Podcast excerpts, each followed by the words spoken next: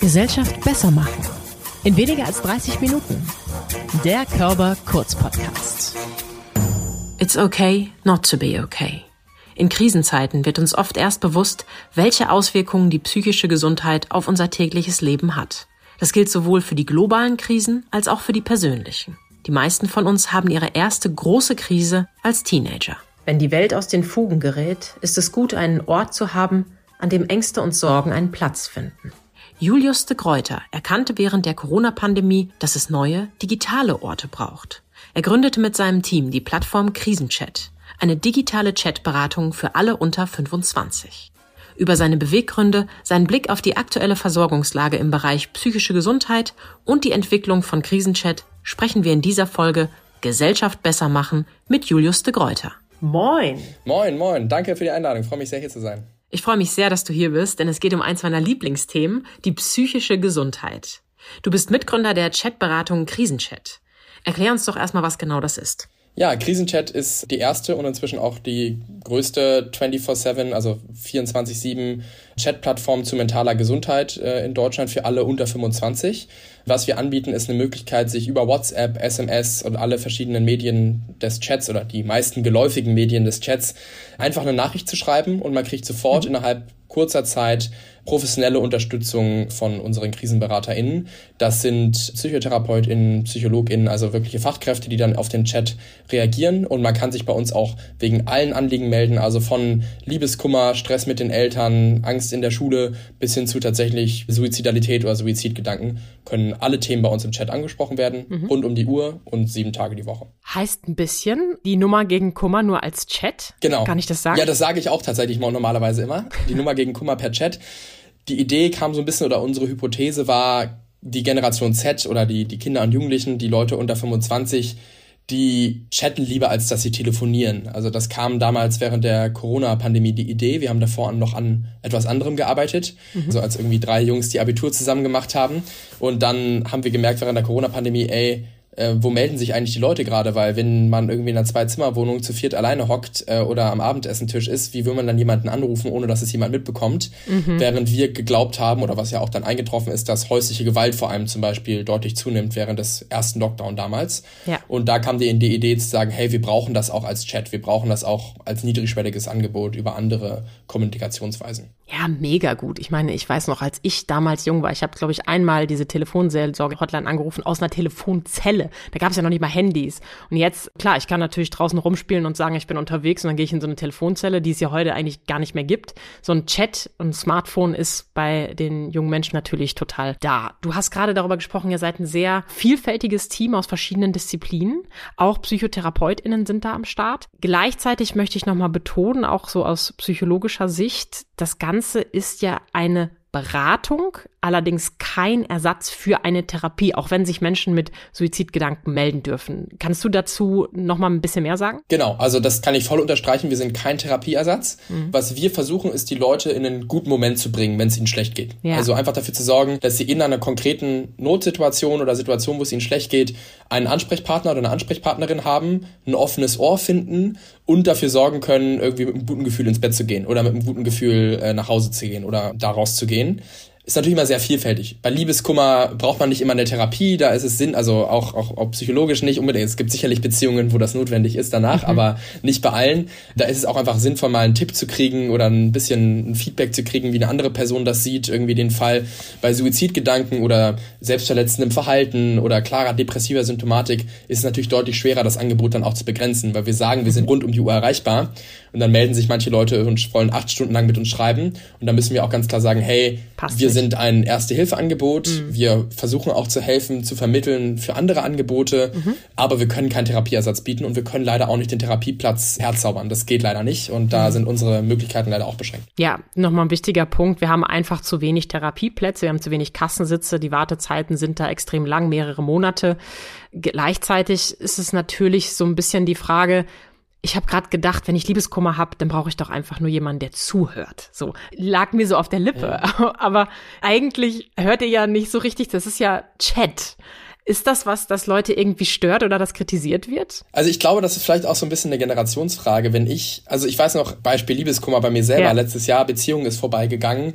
Ich habe meine meinen besten Kumpel, also ein paar habe ich angerufen, aber einen besten Kumpel hat mir einfach per Chat informiert. Ja. Da habe ich halt mit denen darüber gechattet, weil man halt eh viel chattet. Da haben wir halt gechattet, wie man sich fühlt. Und 50 Prozent der Leute, die sich bei uns melden, haben noch nie mit einer anderen Person über ihre Probleme gesprochen. Krass. Das heißt, es ist tatsächlich so, dass, dass das ein allererstes Mal ist, wo sie überhaupt jemanden haben, der ihnen zuhört. Und dann ist der Chat wahrscheinlich sogar immer noch besser als irgendwie face-to-face. -face. Und wenn ja. man weiß, dass es schwierig ist für eine Person, sich da zu öffnen, dann ja umso mehr. Dann ist es ja schwieriger, den Telefonhörer in die Hand zu greifen, mit einer fremden Person zu sprechen, als zu chatten. Mhm. Aber klar, der Chat ist nicht unbedingt das persönliche Gespräch. Es ist nicht gegenüber sitzen, auch von der Empathie her. Der Krisenberater oder die Krisenberaterin ist auch kein Freund oder eine Freundin von der Person, die mit uns chattet, sondern eben ein KrisenberaterInnen. Mhm. Aber trotzdem kann es, glaube ich, hilfreich sein, gerade in solchen konkreten Situationen. Ja, und vor allem ja auch eine andere Meinung. Ne? Genau. Die FreundInnen, das Umfeld hat ja immer auch noch eine persönliche Beziehung zu uns und wir wollen uns vielleicht gar nicht so öffnen. Da ist jemand Anonymes manchmal einfach der oder die bessere Ansprechpartnerin. Ja. Ist das so, dass die jungen Menschen, eure Kundinnen sind es ja nicht, sondern einfach NutzerInnen, ja. dass die sich stärker mit dem Thema mentale Gesundheit auseinandersetzen als frühere Generationen? Würdest du das sagen? Mm, natürlich würde ich jetzt tendieren zu sagen ja, aber mhm. ich bin natürlich auch irgendwie gepolt in die Richtung ja zu sagen, weil man einfach mitbekommt, was im Chat reinkommt. Ja. Ich glaube schon, dass es eine positive Entwicklung gibt, dass wir mehr über mentale Gesundheit sprechen, gerade in den letzten zwei Jahren. Wir haben noch einen weiten Weg zu gehen, das Thema zu entstigmatisieren in der Gesellschaft, aber wir sehen trotzdem dadurch, dass sich jeden Monat mehr Leute melden, dadurch, dass wir irgendwie knapp 5000 Beratungen monatlich durchführen und so ja. merkt man einfach, ja, offensichtlich gibt's das Thema und das Thema findet statt bei Kindern und Jugendlichen.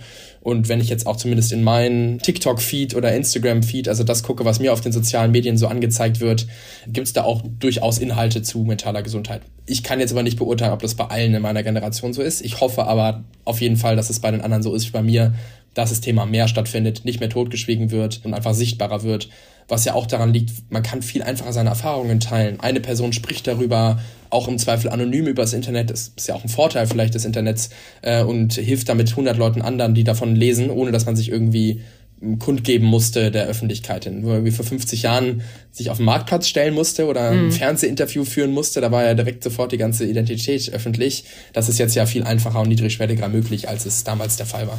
Es gibt natürlich auch mehr Vorbilder. Ne? Also wir haben Robert Enke hieß er, glaube ich, ja. der sich das Leben genommen hat, der über seine Depressionen gesprochen hat. Wir haben InfluencerInnen, die sagen, sie sind durch Krisen gegangen und es ist total okay, Angst zu haben, also transparent auch mit ihrer Angststörung umzugehen. Das ist natürlich was, was uns gerade hilft im Vergleich zu früher, wo vielleicht Menschen überhaupt noch gar nicht drüber gesprochen haben. Und gleichzeitig sagst du, es war das gerade 50 Prozent der Anfragen, die haben noch nie drüber gesprochen. Können wir gesellschaftlich nicht also frage ich mich auch immer, irgendwas verankern, dass wir Menschen stärker rangeführt werden, über mindestens Gefühle mhm. und Gedanken zu sprechen, die irgendwie auch schwer sind. Ja, das stimmt. Die Zahl ist hoch. Ich, ich glaube, dass es halt früher noch mehr war. Also mhm. wenn ich mir irgendwie angucke, jetzt in der Generation meiner Großeltern, eine, eine Nachkriegsgeneration, die, glaube ich, von den Traumata oder den äh, tendenziell deutlich mehr, äh, ja, deutlich schwierigere Kindheit oder Aufwachsen hatte, als meine Generation es jetzt hatte. Und da wurde tendenziell, glaube ich, weniger drüber gesprochen als jetzt. Also das ist vielleicht auch schon mal eine Entwicklung, wo man sagt, positiv, aber ja. noch ein weiter Weg zu gehen. Und ja, man muss es verankern. Ich glaube, man muss in der Schule, im Sportverein, zu Hause bei, also in der Erziehung dafür sorgen, dass man halt von Anfang an klar macht, hey, rede über deine Probleme und es reicht halt eben nicht, wenn der Lehrer, die Lehrerin, wenn der Sportlehrer oder wenn irgendwie die Mutter oder der Vater sagt, sag mir doch, was los ist, du bist mhm. bei mir sicher, sondern es ist immer was ganz anderes Effekt, wenn man ein Vorbild, ein konkretes Vorbild hat, was du auch meintest. Also wenn meine Mutter sagt, wenn es ihr mal nicht so gut geht, also sie muss ja nicht alles teilen, aber wenn sie mit mir irgendwie teilt, wo sie irgendwie zu strugglen hat, dann fällt es mir auch einfach zu sagen, wenn ich mich irgendwie in meinem Freundeskreis gerade nicht wohlfühle. Zum Beispiel, ja? ja. Oder wenn man irgendwie sagt, hey, das ist ganz normal, ist mir auch früher passiert, dann ist was ganz anderes, als wenn man einfach sagt, ja, warum redest du nicht mit mir oder rede doch mit mir, weil ich habe häufig das Gefühl, dass es war bei mir auch so, dass ich meinen Eltern das teilweise nicht erzählen wollte, weil es mir peinlich war oder mhm. weil ich nicht das Gefühl hatte, das betrifft nur mich. Und wenn man merkt, okay, das betrifft auch andere, dann schaut man da, glaube ich, ganz anders drauf, als irgendwie das Gefühl zu haben, man ist alleine in dieser Situation. Und natürlich versuchen wir auch mit Krisenchat oder auch mit anderen Angeboten, die es gibt,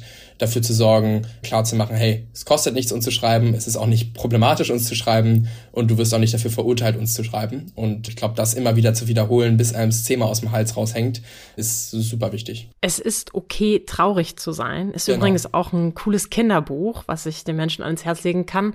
Vielleicht noch mal ein bisschen konkreter, so aus gesellschaftlicher Perspektive. Du hast jetzt angesprochen, dass LehrerInnen vielleicht auch mal was sagen können. Gleichzeitig erleben wir es auch immer noch, dass die, gerade jetzt mal vielleicht auch so ein Sportleder sagt, jetzt stell dich da nicht so an. Ja, haben wir vielleicht politisch, gesellschaftlich die Möglichkeit, nochmal irgendwas zu drehen? Also müssten wir es stärker verankern, deiner Meinung nach? Weil sonst ist es ja eine individuelle Situation, ob das ja. gelebt wird politisch, ich stelle mir das halt in der Umsetzbarkeit relativ schwer vor. Also klar, man kann irgendwie Workshops verordnen und irgendwie sagen, in Schulen muss das ähm, Teil des Curriculums sein. Ich glaube, das kann sinnvoll sein. Mhm. Aber ähm, es wird leider immer noch Lehrkräfte geben, die, die sagen, Männer dürfen nicht weinen oder stell dich mal nicht so an oder sei mal ein starker Junge, gerade irgendwie in dieser Geschlechterfrage bezogen. Mhm. Und die wird man ja nicht von heute auf morgen einfach weg, also das ist, man kann ja nicht sagen, okay, ihr seid jetzt weg, äh, das, das geht nicht. Ich glaube, es ist halt wichtig, dass man, dass man konkrete Lehrkräfte hat, die da top, top ausgebildet sind, dass man an die Schulen die Budgets frei macht, um wirklich, wir hatten in unserer Schule eine Schulseelsorgerin, einen Schulseelsorger und eine Schulpsychologin, also echt Top-Ausstattung nur für unsere Schule.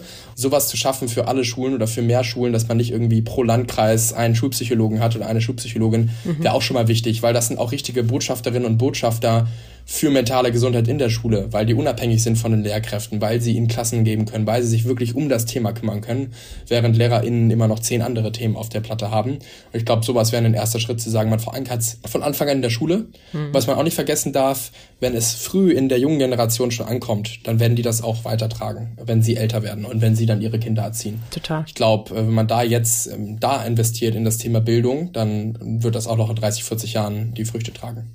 Ist es denn realistisch? Also ich meine, es gibt ja heute im Bildungswesen schon Förderschulen zum Beispiel. Da sind ja. Schulpsychologinnen Standard. Da sind die Schulen aufgeteilt in den Bildungszweig und in den Beratungszweig. Da gibt es Anlaufstellen, weil offensichtlich erkannt worden ist, wie wertvoll und wichtig das ist, gerade bei so belasteten jungen Menschen reinzugehen. Aber bei den Leuten, denen es doch gut geht, die doch schön aufs Gymnasium gehen, Eliteschule so, da braucht es das doch eigentlich nicht. Also ich denke immer, pff, bis wir da hinkommen, das dauert doch noch Jahre. Wie schätzt du das ein? Ja, dauert wahrscheinlich Jahre, weil, weil das langsam ist. Und deshalb meine ich ja auch, ich frage mich, wie viel da Politik jetzt bewegen kann, weil wenn die jetzt einen Gesetzesentwurf einbringen, bis dann die Stellen geschaffen wurden. Ich frage mich halt immer so ein bisschen Psychologie 1 und NC. Viele wollen das machen, keiner kommt in dieses Studium rein. Am Ende haben wir aber zu wenige Kassensitze, gefühlt zu wenige Leute für alles und mhm. zu wenige SchulpsychologInnen. Wäre das nicht vielleicht auch eine Stellstraube, wo man dreht, wo man sagt, man ermöglicht mehr Leuten den Weg dahin?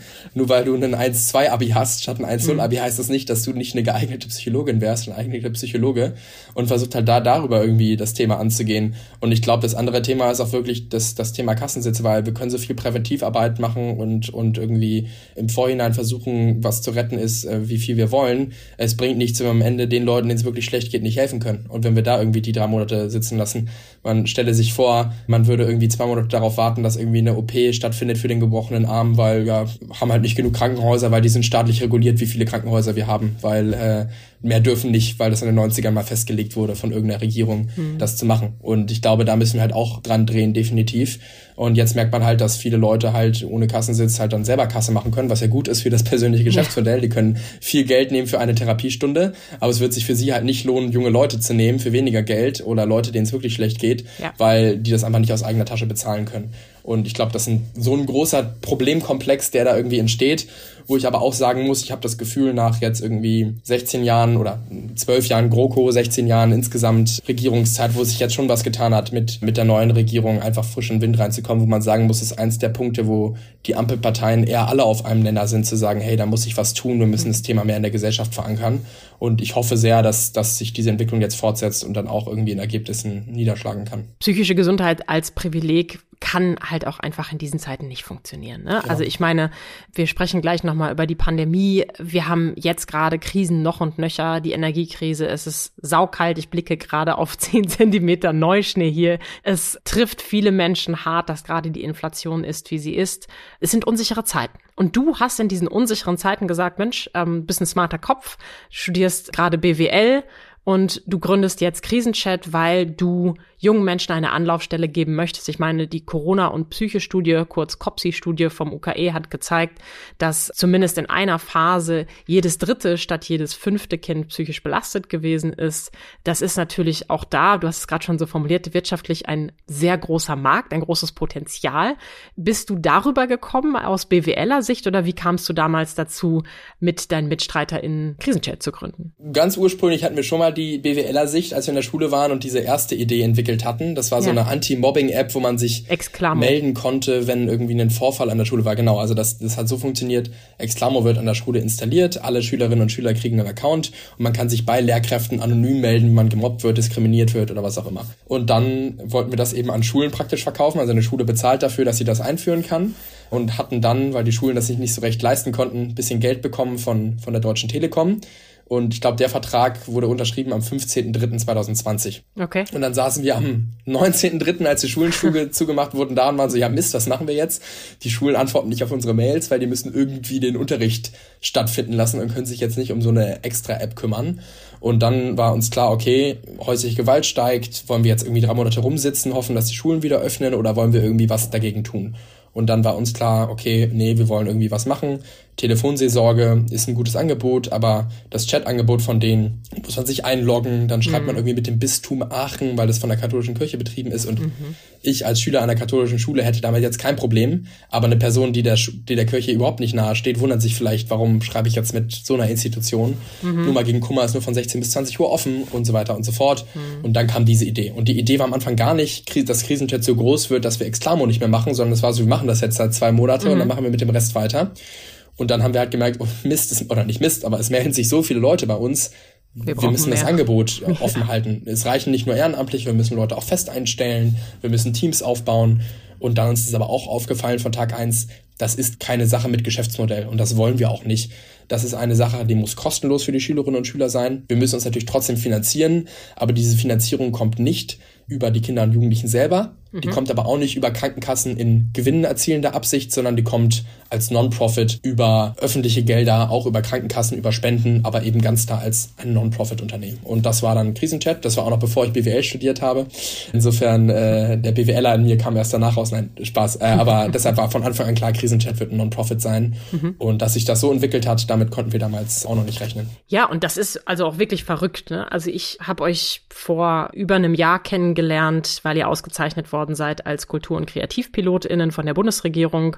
Und jetzt, ein Jahr später, habt ihr da auch nochmal eine Finanzierung bekommen, was natürlich wahnsinnig gut ist und wahnsinnig hilfreich ist. Denn das, was den meisten Startups am meisten fehlt, ist einfach das Geld und die Kohle, gerade wenn man ehrenamtlich unterwegs ist.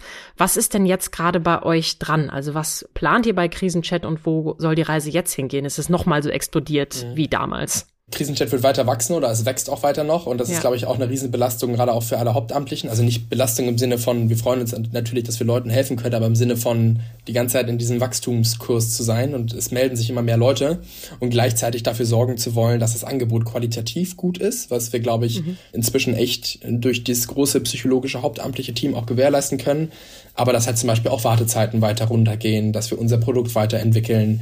In den letzten zwei Jahren ging es, glaube ich, eher darum, einmal das finanziell auf Beine zu stellen, wo man sagt, man hat einen Planungshorizont, der länger ist als zwölf Monate oder mhm. sechs Monate oder irgendwie sowas. Weil das natürlich auch, wenn man Leute sucht und die dann im Vorstellungsgespräch fragen, wie sieht's denn aus? Und wir sagen, ja. Keine Ahnung. Also ich, ich glaube schon, dass wir es hinkriegen, aber in sechs Monaten wären wir pleitemäßig. Ja. Ne? Also äh, will man natürlich auch nicht. Insofern, ich glaube, das ist so der Fokus der letzten zwei Jahre gewesen, wo wir echt einen Schritt gemacht haben, wo man sagt, hey, Finanzierung sieht besser aus, wobei natürlich das immer noch ein Dauerthema ist, wo man sagt, hey, Qualität sieht besser aus, das Thema ist auf sicherere Beine gestellt, wir haben einen Bereitschaftsdienst, der in Notfällen eingreifen kann, wir haben Sicherheitskonzepte, mhm. wir können auch unsere Ehrenamtlichen besser schützen im Chat, bis hin zu irgendwie Produktentwicklung, natürlich langfristiger Planungshorizont, natürlich alles möglich. Ne? Also von entweder man geht in andere Länder, wir waren ja, wir sind in der Ukraine schon aktiv ja. nach dem Krieg, da äh, sind wir hingegangen, kann natürlich sein, dass da noch andere Sachen kommen. Es kann auch sein, dass man sagt, hey, man will das Angebot für erwachsene Leute auch zur Verfügung stellen. Kann auch sein, dass man sagt, hey, künstliche Intelligenz, super spannender Bereich, wie kann man damit arbeiten? Aber ich würde sagen, das sind alles Sachen, die sind eher noch in der Zukunft. Also die liegen eher so in, in einem Jahreshorizont, der länger ist, als dass es Krisenchat schon gibt. Deshalb hm. muss man da gar nicht nochmal groß dran denken erstmal. Ich hatte auch gerade im Kopf eure Aufrufe damals beim Angriffskrieg in der Ukraine dass ihr ukrainischsprachige Menschen sucht, die helfen können, dass ihr da was machen wollt und so. Das ist natürlich was, was A in der Startup-Welt total wichtig ist, B aber auch ein digitales Produkt vorantreibt, nämlich sofort zu reagieren. Ja. Das Thema psychische Gesundheit oder Digital Health oder E-Mental Health, wie es ja auch genannt wird, ist gerade riesengroß und gleichzeitig gibt's dann natürlich auch wieder viele Gegenstimmen, die sagen, aber gerade die psychische Gesundheit ist doch was, wo man persönlichen Kontakt braucht. Wie findest du den oder empfindest du den Zusammenhang zwischen mentaler Gesundheit und Digitalisierung? Also ich glaube erstmal eine Chance, mentalen mhm. Problemen mit Digitalisierung entgegenzustehen, weil man ja auch nicht vergessen darf, dass einige mentale Probleme vielleicht aufgrund der Digitalisierung auch entstanden sind, wenn man ja. sich jetzt Social Media anguckt. Es ist kein Therapieersatz für mich, ähm, mit Krisenchat zu schreiben. Es wird auch kein Therapieersatz zu sein, sich irgendwelche Karteikärtchen auf eine App anzugucken, die irgendwie einem sagen, geh an die frische Luft. Aber die Möglichkeit, Content, Inhalt gebündelt und gut zu überbringen, die Möglichkeit, die Therapie zu komplementieren, also außerhalb von Therapiezeiten, Übungen durchzuführen, das besser zu tracken, zu gucken, wie geht's mir heute, wie geht's mir abends, wenn es eines Abends nicht so gut geht, eine schnell eine erste Hilfeoption zu haben im Vergleich zu, ich muss jetzt sieben Tage warten, bis mein nächster Therapietermin ist. Hm. Und auch über den Videocall Therapie durchzuführen, sind, glaube ich, alles Sachen, die super hilfreich sind. Ich würde mich jetzt niemals hinstellen und sagen, schafft PsychotherapeutInnen ab, wir kriegen das alles über eine fancy App hin, das auf keinen Fall gab ja auch ein Video von Böhmermann zu, dazu, wie der irgendwie ja. nochmal genauer auf die E-Mental Health Angebote eingegangen ist. Ich muss persönlich sagen, ich sehe das erst einmal positiv, weil ich mhm. glaube, dass es Awareness schafft, also es schafft mehr Achtsamkeit für das Thema. Es sorgt dafür, dass man sich mehr als nur in Therapiezeiten damit beschäftigen kann. Und gerade bei nicht ganz, ganz akuten Themen hilft es sicherlich auch, Wartezeiten für echte Therapien zu überbrücken. Also wenn man sagt, hey, man hat in vier Wochen erst den ersten Termin, hier schon mal was, mit dem du arbeiten kannst, kann es einem definitiv schon helfen, mehr über sich und seine Situation zu erfahren, als man irgendwie so in den Termin reinstolpert. Würde ich sagen, also jetzt den Impact vergleicht, wahrscheinlich ganz am Ende netto ein positiver Impact, den diese Sachen schaffen, obwohl die natürlich auch ein paar Sachen hat, wo man sagen muss, da muss man ein bisschen aufpassen. Du warst im Dezember ja auch schon zu Gast bei uns im Körperforum im Rahmen der Reihe Unerhört. Da habt ihr auch sehr viel über das Thema Social Media gesprochen. Ich würde trotzdem da gerne nochmal auch einhaken, weil du es jetzt gerade genannt hast, ne? so Fluch und Segen. Es gibt einfach positive und negative Effekte davon, dass auch gerade Mental Health als Thema trendet. Wir haben vorhin von InfluencerInnen gesprochen. Kathi Hummels, die mit ihrem Buch und vielen Videos nach draußen geht, ist vielleicht aber auch jemand, die das Ganze so ein bisschen kommerziell ausnutzen kann ja. oder könnte. Lass uns noch mal auf das Thema was Social Media mit Jugendlichen in ihrer Identitätsentwicklung macht, eingehen. Also unerfüllte Idealbilder, Druck, immer online zu sein, schnell auf den Snap zu antworten, wie siehst du das in Bezug auf junge Menschen und ist das vielleicht auch bei euch im Chat ein Thema? Ja, es ist nicht nur bei uns im Chat ein Thema, es ist auch bei mir ganz persönlich, glaube ich, ein Thema und in der gesamten Generation. Ja, man muss das mit Vorsicht genießen. Also natürlich ist es toll, connected zu sein, viel mehr Anlaufmöglichkeiten zu haben, auch gerade Freunde in anderen Ländern und anderen Regionen des Landes viel besser eng halten zu können. Also da hat es auch sicherlich positive Effekte, am Ende auch auf die mentale Gesundheit. Es kann auch ein Ort sein, wo aufgeklärt wird. Mhm. Aber ein Problem ist sicherlich falsche Vorbilder. Also bei Mädchen vor allem eher das Thema irgendwie auch gerade falsches ähm, Körperbild, was einem mhm. vermittelt wird. Ne, man denkt, man muss irgendwie noch besser aussehen oder trainierter aussehen oder es wird auch teilweise nur auf den Körper reduziert, gerade auf ein Medium wie Instagram, wo man nur die Bilder hat. Bei den Jungs vielleicht eher das Thema irgendwelche ja, Fußballer oder andere Influencer, die irgendwie sagen, man muss stark sein, man kann keine Enttäuschung spüren. Was wir auch im Chat merken, es melden sich deutlich mehr Mädchen als Jungs bei uns bei Krisenchat, mhm. wo man einfach merkt, hm, da gibt es einfach falsche Vorbilder. Das ist sicherlich ein Thema. Und das andere Thema ist, dann in dieser Mental Health Sparte, und du hast es angesprochen mit Kathi Hummels, das Thema auszuschlachten, wo man halt auch sagen muss, ich will jetzt gar nicht den Personen in dem Video vorwerfen, also da gab es so ein Video, wo die gesagt haben, ich habe an Depressionen gelitten, ich habe mhm. am falschen Körperbild gelitten. Ich will denen gar nicht vorwerfen, ob das gar nicht der Fall war oder nicht. Aber das war verbunden mit einer Werbung, die sehr kommerziell wirkte und auf Menschen, die wirklich unter diesen Themen leiden, die da passieren, wo man das Gefühl hat, die gehen drei Tage meditieren und machen dafür Werbung und sagen, dann ist die Depression weg, ja. hat das auch einen sehr negativen Impact auf Leute, die wirklich darunter zu, zu kämpfen haben, weil sie dann das Gefühl haben, warum geht's mir nicht nach drei Tagen meditieren wieder besser oder warum geht's mir nicht besser, wenn ich an die frische Luft gehe, weil da teilweise Begriffe, die echte Krankheit sind, die auch als solche klassifiziert sind,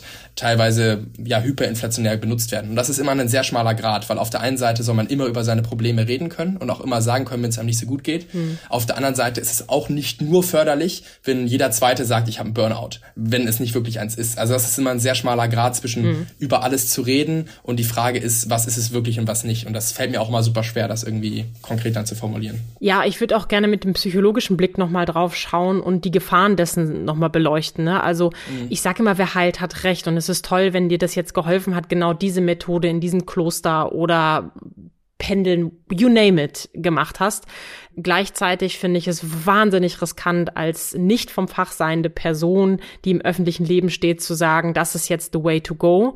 Da bin ich einfach deutlich stärker bei Menschen, die eine wissenschaftlich fundierte Ausbildung genossen ja. haben und da Sachen haben, die erforscht worden sind. 100 Prozent. Und es ist ja auch ein Unterschied, ob du sagst, hey, ich habe einen Burnout, es wurde diagnostiziert, ich habe diese Form gemacht und es hat mir super geholfen. Mhm. Super Sache. Es ist was anderes, in einem 10 Sekunden Instagram-Video zu sagen, ich hatte Depressionen, jetzt bin ich hier zwei Tage auf einer Alm gewesen und mir geht's jetzt wieder gut und man gar nicht weiß, wer hat das, also wer hat das diagnostiziert, war das jetzt noch akut der Fall oder nicht, wie hat sich das entwickelt, ist ja was ganz anderes, gerade in dieser schnelllebigen Social-Media-Welt und ich glaube, da muss man einfach vorsichtig sein und Total. man darf nicht vergessen, man glaubt sehr viel, was man als junger Mensch auf Social Media sieht. Also ich weiß noch, ich habe irgendwelche Sachen gesehen, irgendwelche Fakten auch. Es geht dann auch wieder in ganz andere Themen rein. Man liest das und man glaubt es erstmal, weil man denkt, der Account hat viele Follower oder das ist eine vertrauenswürdige Person.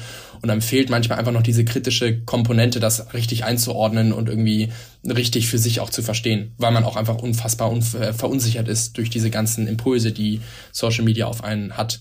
Und ich glaube, dass deshalb man Social Media nutzen sollte. Auch äh, ich halte auch nichts davon, das irgendwie zu verbieten für, für junge Leute, zumindest ab einem gewissen Alter nicht mehr.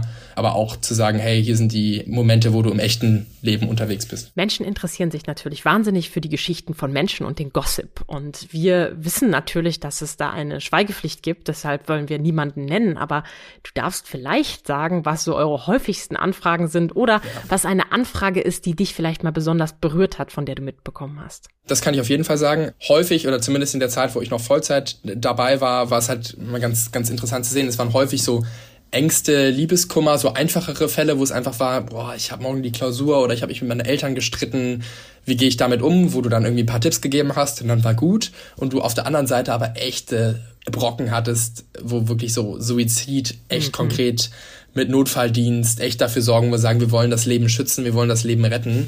Und ähm, das sind auch letztendlich die Fälle, die einen am meisten berühren, wo man merkt, da gab es eine Person, die hat Tabletten genommen oder hat ja versucht, äh, sich das Leben zu nehmen und ähm, hat durch uns die Möglichkeit gehabt, gerettet zu werden oder gehört zu werden, so dass es nicht mehr passiert ist, äh, dass die Person irgendwie den, den, den Versuch machen wollte. Und das ist dann im Nachhinein, wenn du zwei Tage später, eine Woche, manchmal auch ein Jahr später eine Nachricht kriegst, hey, danke nochmal vor einem Jahr ich gucke da jetzt ganz anders drauf und ohne euch wäre das vielleicht echt anders ausgegangen. Danke, dass ihr mir da geholfen habt. Das sind die Sachen, die einen am, am meisten berühren.